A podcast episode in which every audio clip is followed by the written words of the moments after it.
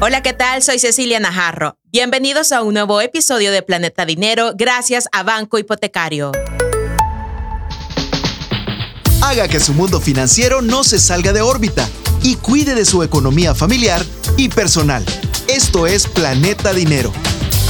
Estamos en un nuevo episodio de Planeta Dinero gracias a Banco Hipotecario. Si estás planeando tomar el control de tus finanzas, estás en el lugar correcto. En este nuevo episodio de Planeta Dinero junto a Banco Hipotecario, queremos compartirte algunos principios que definitivamente serán la piedra angular para el cumplimiento de tus metas financieras. Por eso hoy nos está acompañando Pamela Carranza, analista de identidad y comunicaciones. Bienvenida, Pamela. Gracias, Ceci. De verdad que es un gusto para mí nuevamente acompañarte en Planeta Dinero y bueno, aquí estamos para platicar sobre este interesante tema. Desde ya te adelantamos un poco. Todo sueño es alcanzable, ¿sí o no, Pamela? Por supuesto, si hay que soñar en grande. Claro, y, ya que vamos iniciando todavía el año, siempre y cuando sepas cómo organizarte y gestionar tu dinero. Pamela, ¿por qué cuando hablamos de éxito financiero lo hacemos también de los principios? Bueno, mira, la gestión de las finanzas es infinita como bien decimos, hay diferentes formas. Siempre habrán técnicas, métodos y principios que te serán de gran ayuda, según sean tus propias necesidades. Ahora bien, en Banco Hipotecario nuestro mayor compromiso es verte crecer en tu economía personal y familiar y es por esta razón que a continuación te vamos a sugerir algunos principios para que te sean de ayuda en tu plan financiero. Perfecto, Pamela. ¿Y cuál podemos decir que es ese punto de partida? Fíjate que me encanta porque vamos a poner en práctica algunos valores y acciones financieras que hemos profundizado en anteriores episodios, Ceci. ¿Te acordás que hemos venido hablando del ahorro, de la gestión de tus finanzas, de la creación de un presupuesto? De un plan de emergencia. Todo lo que nos ayude a tomar conciencia de los ingresos reales con los que contamos.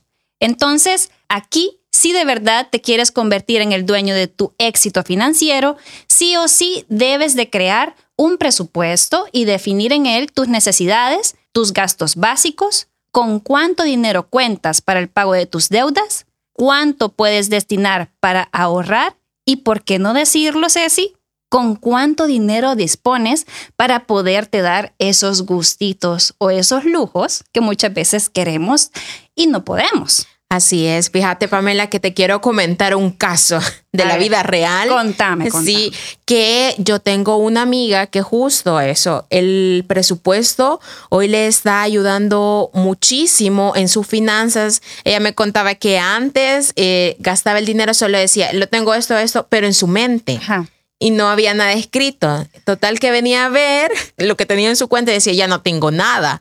Entonces, hoy lo que hace en Excel, hace su presupuesto y hoy sí dice, esto lo destino para la canasta básica, para mi carro, para mis gustitos y me estaba comentando que le ha ayudado muchísimo a hacer un presupuesto. Es que yo creo que es la diferencia. Muchas veces nosotros nos estamos ahogando y quizás está ahí en algo tan sencillo que hacer un presupuesto. Nosotros mismos a veces nos convertimos en nuestros propios enemigos, pero fíjate que cuando hablamos de dinero es válido tener mentalidad fría.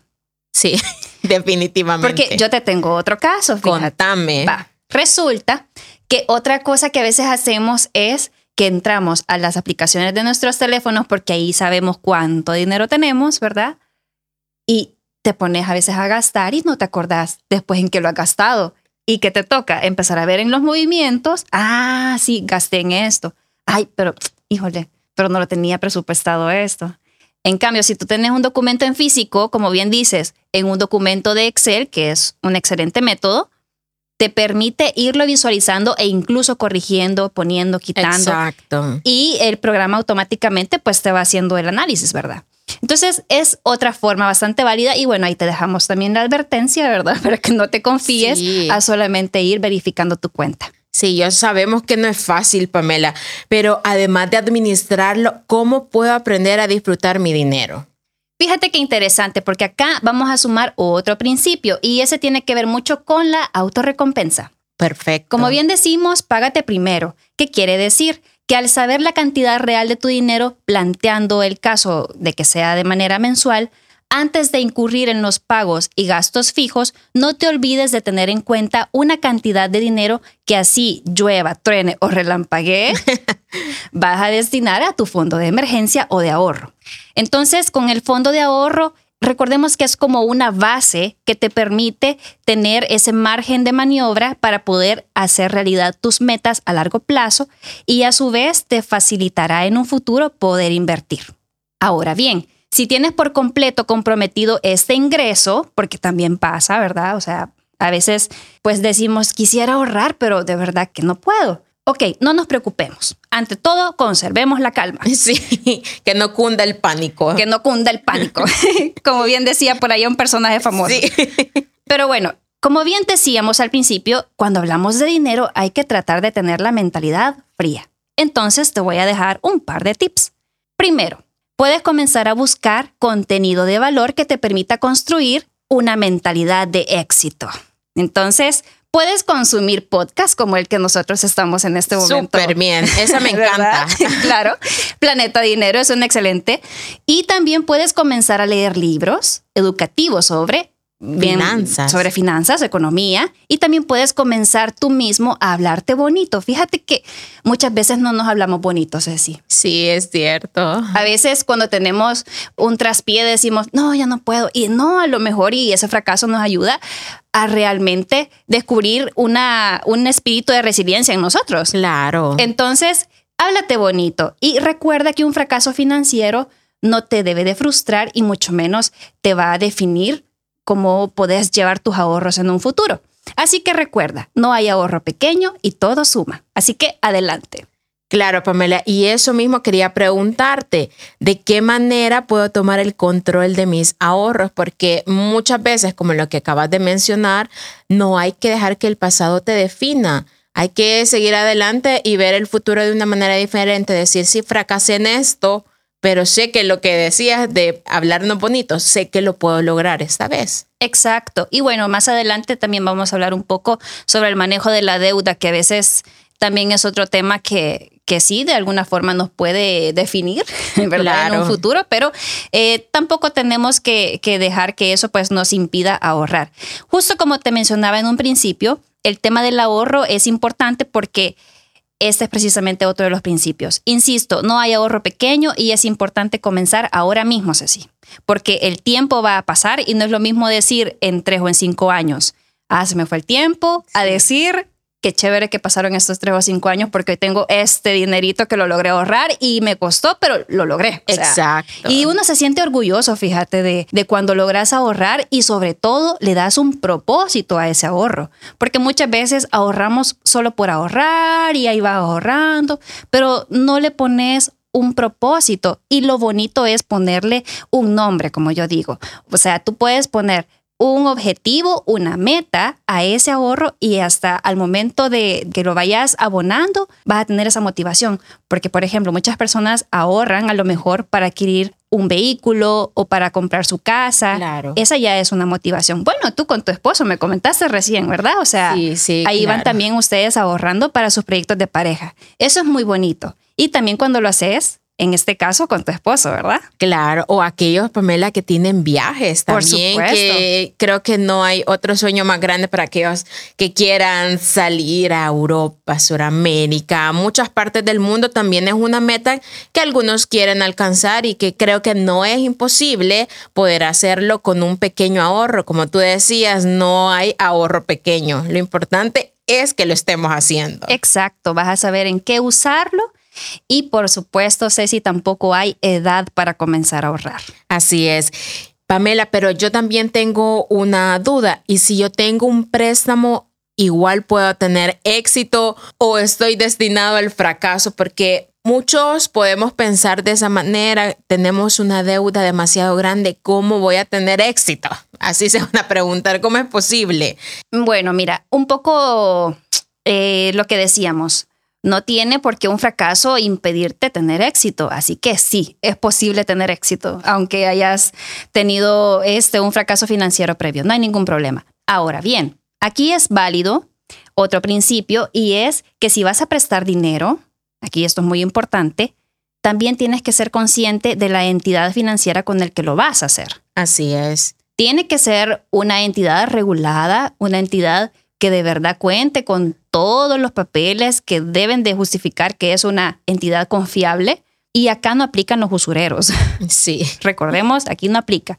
Entonces, también tiene que ser una cantidad de dinero que tú seas consciente que en un futuro lo vas a poder pagar.